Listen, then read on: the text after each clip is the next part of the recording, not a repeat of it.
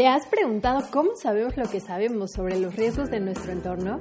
Este podcast es sobre las historias de la ciencia y los científicos que investigan lo que no sabías que se podía saber. En este espacio escucharás crónicas de especialistas que estudian la relación entre la mente y las personas para entender cómo la vida cotidiana a veces nos lleva a crear los riesgos del futuro.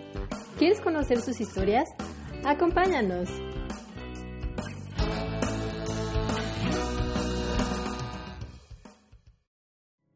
Hola, ¿qué tal? Bienvenidas amigas y amigos otra vez al nuevo podcast Cuéntame tu riesgo, ciencia tras bambalinas, un espacio para descubrir a las personas que día a día crean nuevos conocimientos sobre el riesgo a través de las ciencias y las humanidades. Ya hemos llegado al episodio 9 de esta temporada 3 y estamos a punto de concluir este ciclo. ¿No les da gusto? Eh, la verdad es que nosotros estamos súper emocionados.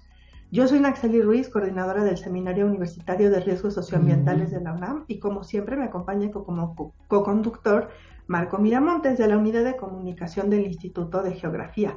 Hola Marco, ¿cómo estás? Hola Nax, muy bien. Y pues sumamos una historia más que eh, le contaremos a la comunidad transbambalinera y pues emocionados por eh, el tema que tocaremos el día de hoy.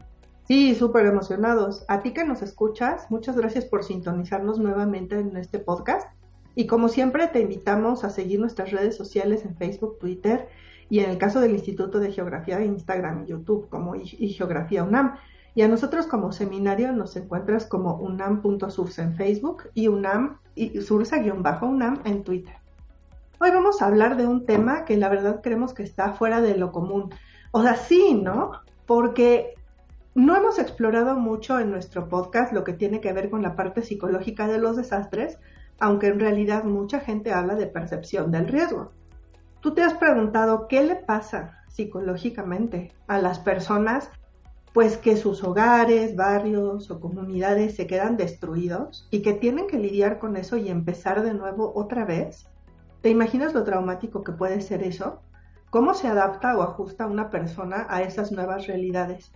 Y pues también, ¿qué podemos aprender cuando estudiamos estos sentimientos y comportamientos de las personas en estos momentos de emergencia y posteriormente también las que se han recuperado exitosamente y también las que no se han recuperado? Pues para platicar con nosotros justamente de este tema de adaptación y capacidad de afrontamiento, pero desde el punto de vista de la psicología, nos acompaña el día de hoy un gran amigo de este podcast y del instituto, José Sandoval Díaz. Y Marco nos va a platicar quién es José y pues nos va a explicar por qué lo invitamos el día de hoy para hablar de este tema. Marco, preséntanos a nuestro invitado. Así es, eh, Nats, como bien comentas, eh, José Sandoval, Instituto de Geografía, que eh, actualmente es doctor en psicología por la Universidad del Biobío en Chile, en donde también es investigador eh, José se ha enfocado en estudiar las capacidades de afrontamiento ante el proceso de riesgo de desastres de origen socionatural y la dimensión subjetiva de la vulnerabilidad social. Actualmente sus intereses se centran en la articulación entre resiliencia comunitaria y vulnerabilidad, los conflictos socioambientales y psicología del cambio climático.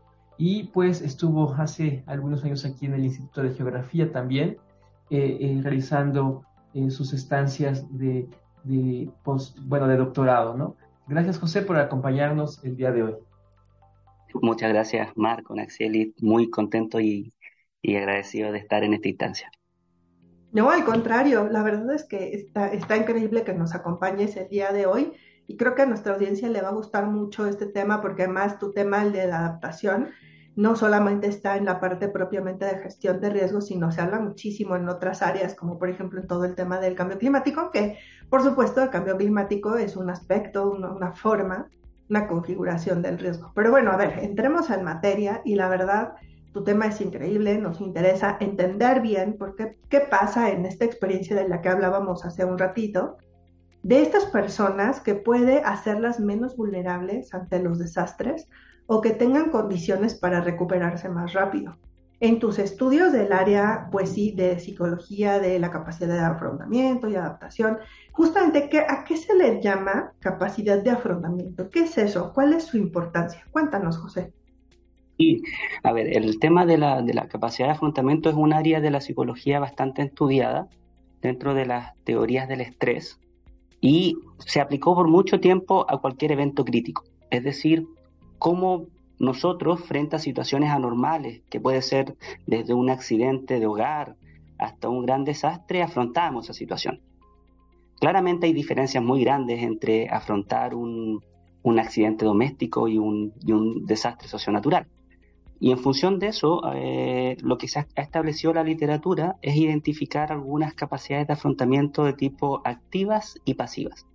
Las activas se vinculan específicamente a, afrontar estas situaciones de forma adaptativa, por ejemplo, reevaluando la situación, es decir, eh, qué hago frente a esta situación de manera consciente, también una regulación emocional frente a la problemática. A veces los desastres nos, emocionalmente nos eh, desbordan y hay un punto importante justamente el control emocional y también las eh, pasivas o desadaptativas también, y tienen que ver con el punto anterior, es decir, ante una situación de desastre, por ejemplo, a veces nos aislamos, a veces de alguna manera también nos desregulamos emocionalmente, eh, a veces tenemos algunas ideas racionales que nos llevan, por ejemplo, a tomar decisiones que tienen muy poco sentido retrospectivamente. Por lo tanto, en función de eso, las capacidades de afrontamiento justamente se han dividido en esas dos áreas, eh, tanto activas como pasivas. Oye, eh, justo eh, nos has hablado del papel de las emociones, ¿no? Para la adaptabilidad, en, este caso de eventos pues trágicos, ¿no? Y, de gran impacto emocional que, pueden llevar a estas cuestiones como de aislamiento, de, de aislamiento, ¿no? Mm. Y, justo pues nos pone como de relieve esta parte como contingente de la vida. Eh, nos pone como de, en el piso, ¿no? Una piedra de toque para saber que pues estas cosas pueden suceder. Y, una vez asimilado esto, pues nos pone a pensar en qué características deberíamos tener para poder adquirir estas capacidades de afrontamiento, ¿no? y cómo desarrollarlas de mejor manera y no este, enfrentarnos a ellas como de bote pronto con las herramientas que tenemos a la mano. Eh, pues cuéntanos un poco de esto, ¿no? ¿Cómo, cómo podemos desarrollar esas capacidades de afrontamiento? Bueno, ese, ese es un punto súper importante porque efectivamente eh, las capacidades de afrontamiento han estado muy ligadas a una situación que ha sido la emergencia. Y ahora la literatura también ha ido posicionando en el, en el ciclo del riesgo, es decir, no solamente pensarlos en la etapa de emergencia, sino en la preparación, en la respuesta, en la recuperación, y por lo tanto se ha ido también estableciendo esta noción en distintos ámbitos. Algo que tú mencionabas también es importante, las capacidades de afrontamiento han tendido a asociarse a elementos más de poca estructuración cognitiva, más vinculadas a la experiencia. O sea, muchas veces las personas en función de su, del sentido común, de su cotidianidad, asumen ciertas prácticas, ciertas conductas. Y eso es una diferencia importante también con las capacidades de adaptación, donde sí hay un componente importante de aprendizaje y de conocimiento formal. De un conocimiento formal, eso sí que dialoga con los sentidos personales y colectivos de las comunidades. Con respecto a lo que tú planteabas, justamente cómo poder desarrollar esto, yo creo que hay dos grandes ámbitos. La literatura identifica estas condiciones disposicionales psicosociales, justamente están las percepciones, las actitudes, las creencias, las emociones, los valores, las experiencias, donde pueden estar algunos elementos muy estudiados, como es la percepción del riesgo, es decir, cómo evaluamos ciertos peligros y qué connotación le damos, si predomina una emoción negativa como el miedo o predomina, predomina el conocimiento que tenemos sobre ese peligro. Lo otro tiene que ver con las experiencias previas. También el tema de las experiencias previas es súper importante porque hay experiencias previas que son directas e indirectas. O sea, no necesariamente tendríamos que haber vivido un desastre para tener cierto conocimiento de cómo afrontar esto. Actualmente los medios de comunicación masivos, pero también, por ejemplo, las, mismas redes sociales nos muestran información sobre esto que nos dan algunas ideas justamente de eh, concienciar esta problemática. Y lo otro también son las expectativas de autoeficacia. Y esto es un punto importante también en la psicología, que es yo siempre lo explico en clases, por, ejemplo, uno puede ser muy bueno para las matemáticas, pero uno cuando le dicen tú eres bueno para las matemáticas, como que no se lo toman en serio. Y eso tiene que ver justamente con, el tema de las expectativas, es decir, una persona puede tener la competencia, pero otra cosa es que tenga la confianza para desplegar la competencia. Y eso pasa muchas veces en ese sentido. Eso tiene que ver, en primer lugar, con los aspectos personales, pero un aspecto importante tiene que ver los aspectos situacionales y contextuales. Es decir, cuáles son las condiciones físicas, las normas sociales, las restricciones y barreras del comportamiento, eh, que podríamos tal vez mencionar ahí el campo de la vulnerabilidad social y los contextos empoderadores. Entonces, de alguna manera, estas dimensiones más disposicionales, interaccionales, se dan siempre en un contexto, que claramente van a, van a, van a fungir tanto como barreras o como facilitadores. Imagínate, o sea, cuántas cosas has dicho como en un ratito tan chiquito, ¿no? Eso implica que entonces tenemos que considerar la experiencia, por un lado, o sea, las cosas como más directas, ¿no? Que, que nos pasan día a día, las cosas que sabemos, pero luego también la confianza que tenemos en nosotros. Nos está, esto me llama mucho la atención porque efectivamente nos ha tocado ver, por ejemplo, cuando, cuando hablas o cuando experimentas ¿no? una situación de desastre, que por ejemplo muchas mujeres dicen, no, pues yo, ¿cómo voy a andar opinando? ¿Cómo voy a andar bien? ¿Cómo voy a andar? O sea, ¿cómo voy a enfrentar esto si yo como que no soy una experta, ¿no? Y esa idea de la confianza se me hace bien importante porque precisamente lo que acaba pasando es que en la solución de problemas es donde vas ganando la confianza, ¿no? Siento que es un poco como, como así, entonces son muchos elementos. Sí, ahí, es importante, en ese sentido, la literatura identifica la confianza interna, que es justamente el tema de sentir que uno tiene la competencia de, para, para desplegar justamente esa capacidad. Y la confianza externa también tiene que ver en quién, te en quién entrega la comunicación para hacer lo que uno debe hacer, por ejemplo, una evacuación. Entonces también ahí son dos puntos súper importantes que a veces también están eh, disociados o están aislados. Sí, claro. Oye, pues, híjole, qué interesante está esto. La verdad es que yo no me imaginaba que fuera un tema tan interesante y tan, tan relevante para todos los temas de planeación de la, por ejemplo, de la respuesta y de la recuperación, como tú habías mencionado. Y pues ah, para seguir conversando de este tema, Vamos a escuchar un audio que eh, hemos preparado en la producción de Cuéntame tu riesgo, pues para escuchar diferentes voces acerca justamente de la capacidad de afrontamiento y seguimos platicando con José. Adelante con el audio. Pensando en alguna crisis que haya vivido, ¿qué papel tuvo su familia y su comunidad para seguir adelante? ¿Qué fue lo que lo hizo salir adelante usted? Lo del terremoto del 85 me dejó muy muy marcada. A mí la verdad me sorprendió muchísimo que nuestro, nuestro país, todos los mexicanos nos unimos, aunque vecinos con vecinos se hayan peleado, se estaban apoyando. Las señoras se cooperaban con alimentos y ellas preparaban arroz, pollo, tenían unas ollas enormes y nos ofrecían. Bueno, cuando estuve viviendo en Cancún, hubo un huracán llamado Katrina que se estacionó varios días allí en, en Cancún. La comunidad de los vecinos nos apoyamos con linternas y saliendo muy pocas veces para saber cómo, cómo estaban los demás. Mi familia me, apoyó para cuidar a mi hija porque donde yo vivía el riesgo de inundación era más alto. De las crisis que a mí me ha tocado, pues creo que la más intensa fue la del terremoto de 2017. Pues lo que nos hizo salir adelante yo creo que fue mucho la comunidad, que nos organizamos. Siempre hay algún vecino que se entera de los servicios que da la alcaldía y entonces empezamos como entre todos a buscar los teléfonos y, a, a desenmarañar la red que era de que nos mandaban de un lado a otro. ¿Qué le hubiera gustado saber antes de que viviera la crisis para poder haberla evitado o disminuido los daños? En, ese temblor de 1985, si hubiera existido la alarma sísmica, no hubieran ah, caído este, los edificios y la gente atrapadas ahí murieron por no tener ningún aviso. Me hubiera gustado saber pues más cómo eran los servicios de la misma alcaldía porque sí fue como sumergirnos en tratar de ver dónde se tenía que recurrir, sobre todo en casos de crisis, porque no, nunca nos había tocado esa escasez de agua, estar buscando las pipas.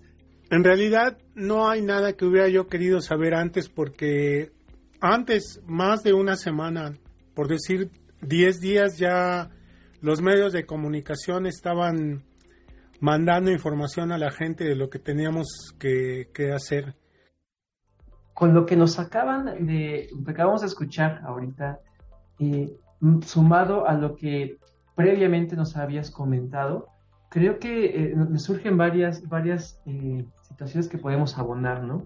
En, este sentido, uno de ellos es eh, que probablemente también a estas capacidades de afrontamiento podemos articularle el tipo de filosofía, ¿no? con el cual nos preparamos en la vida, ¿no?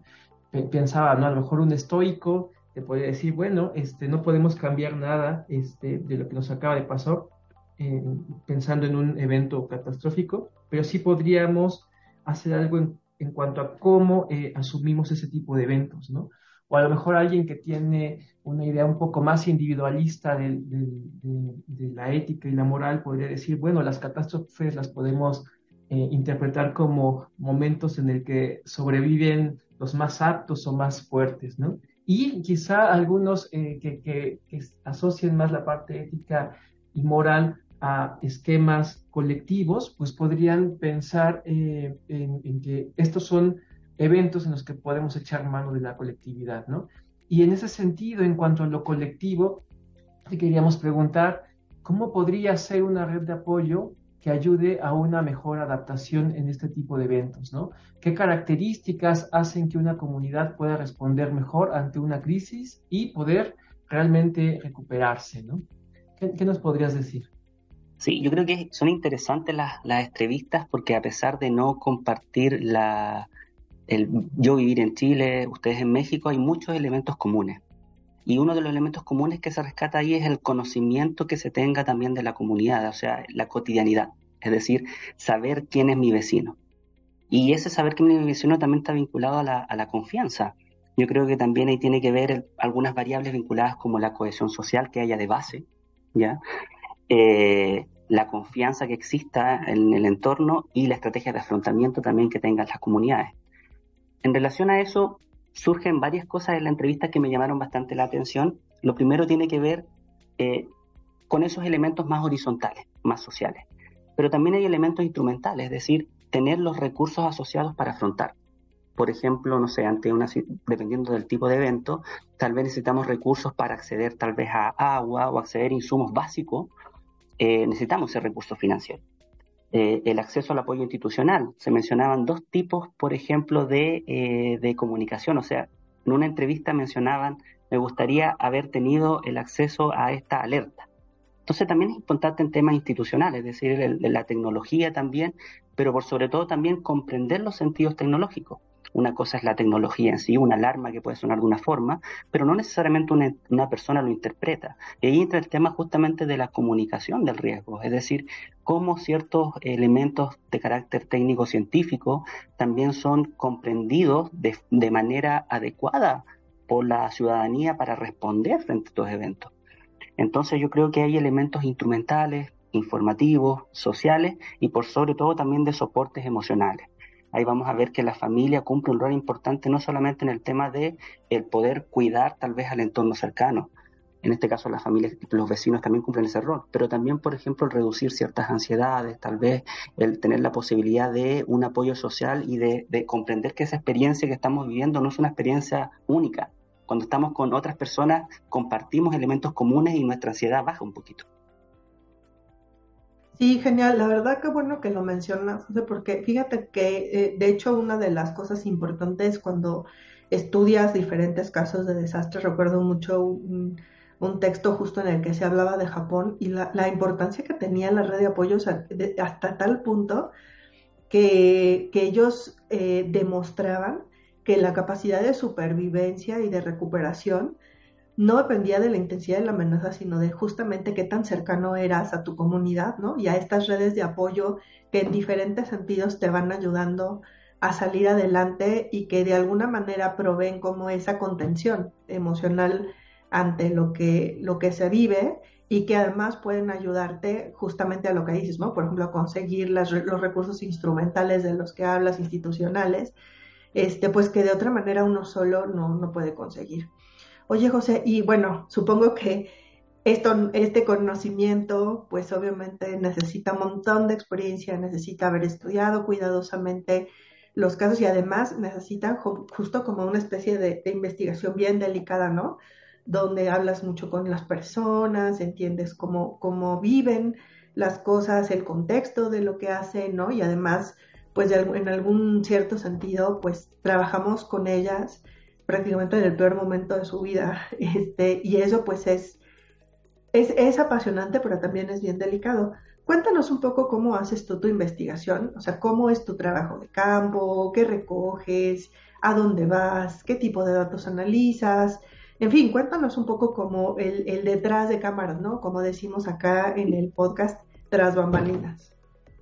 Sí, yo creo que el trabajo de campo, en, bueno, en este ámbito es bien variado. Tiene un ámbito de bien de terreno y otro ámbito también de eh, gavete, es decir, eh, entonces estar leyendo algunas cosas para comprender algunas otras.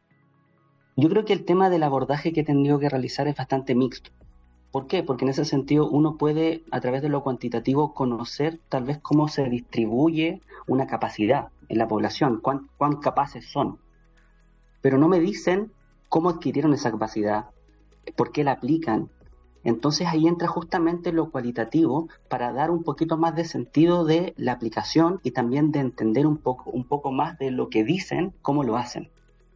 En función de eso, eh, la mayoría de, mi aproximación ha sido a través de estudios de caso. Yo creo que el estudio de caso me ha dado muchas luces también para comprender, y eso es lo que actualmente me encuentro, es que esta noción de vulnerabilidad también varía según el grupo poblacional con el que uno trabaja.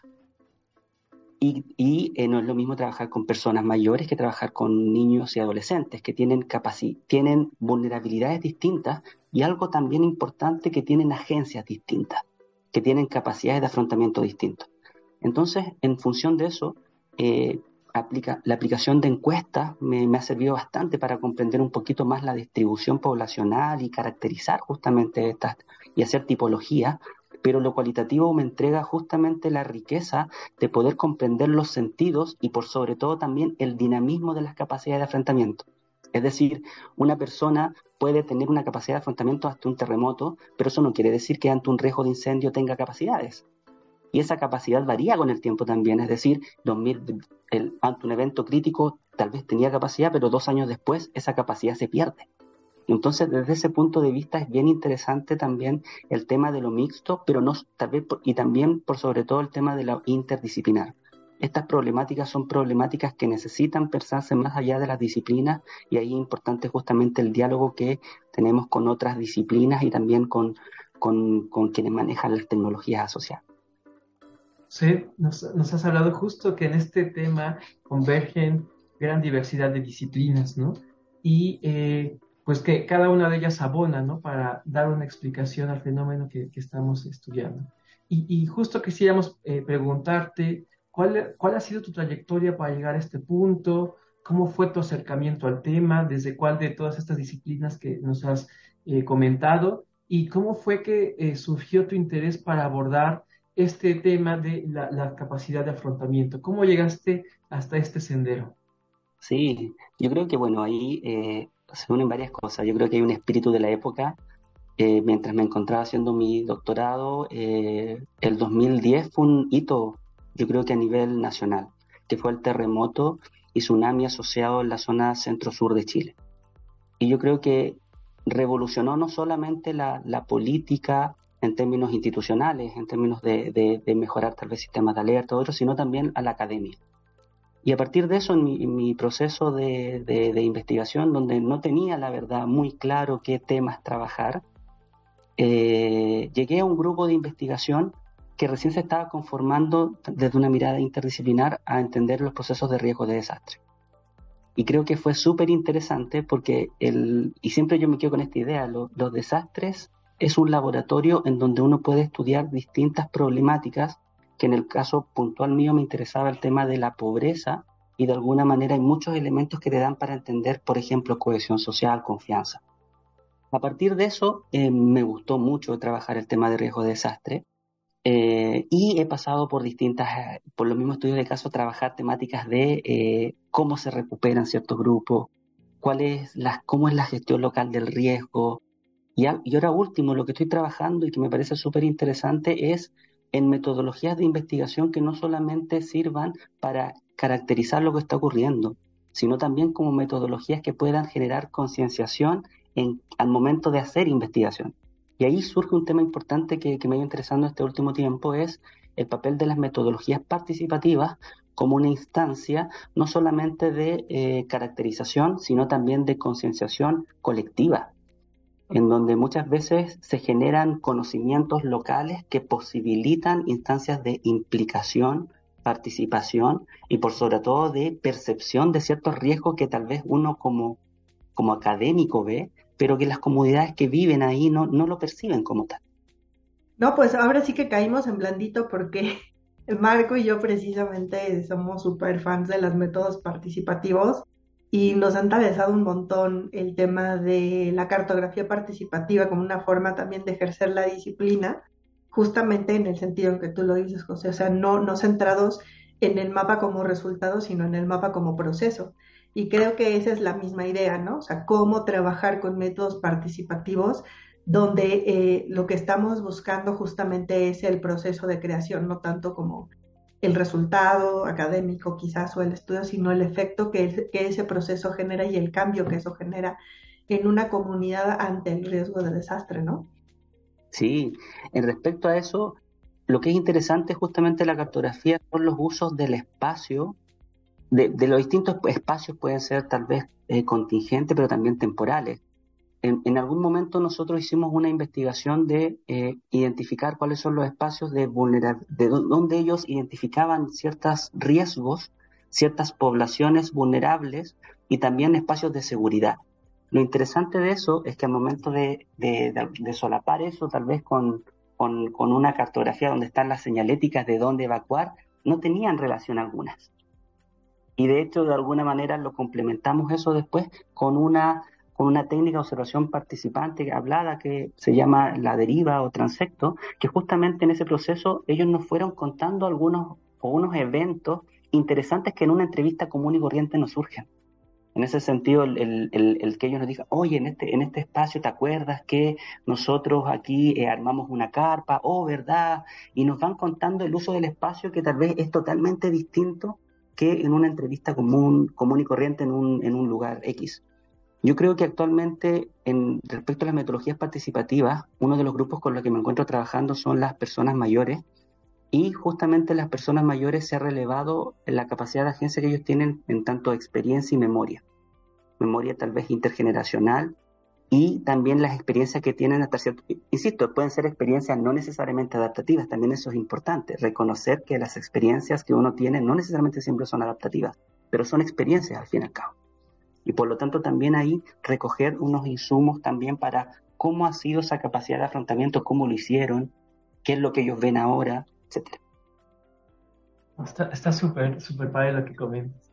Y, a lo mejor también ya es mi sesgo este, filosófico, pero creo que también en esta parte podemos empezar a identificar ¿no? cuál es el papel ¿no? que tienen las estructuras de pensamiento filosófico, este, eh, ético y político, ¿no? Este, en, cómo, cómo entendemos eh, estos procesos, ¿no? Este, asociados a, a, los desastres, ¿no? Y creo que eh, la vertiente colectiva creo que es uno de los excelentes caminos para, para atender este reto para, para toda la comunidad, ¿no?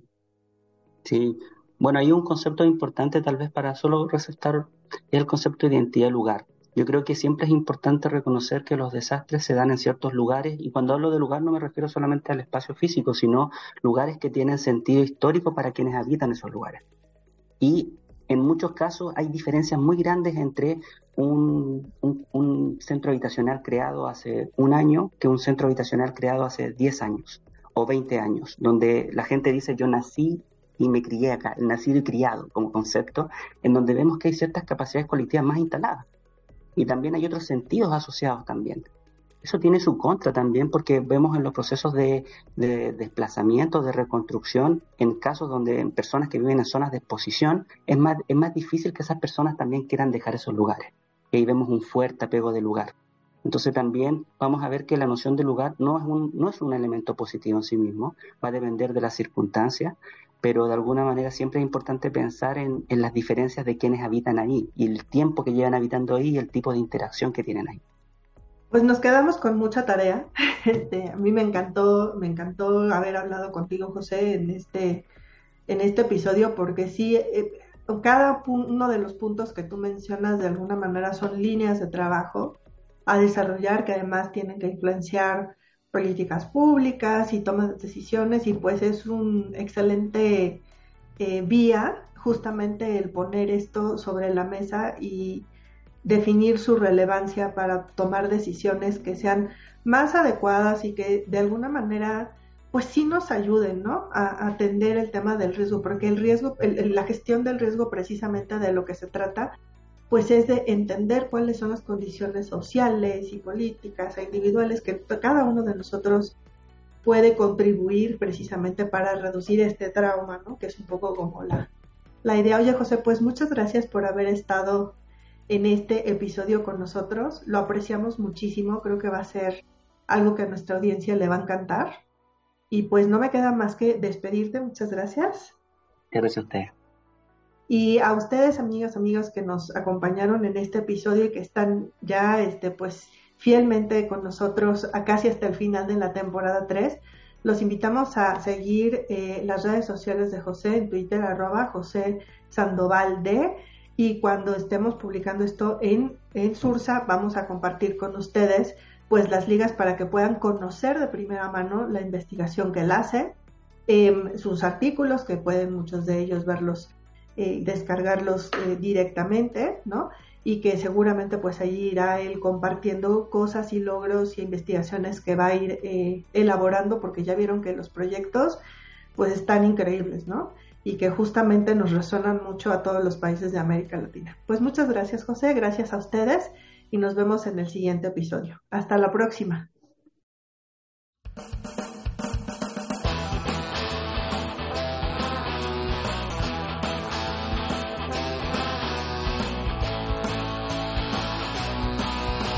¿Te gustaría conocer más historias como esta? Acompáñanos en la siguiente emisión de Cuéntame tu riesgo, Ciencia tras bambalinas.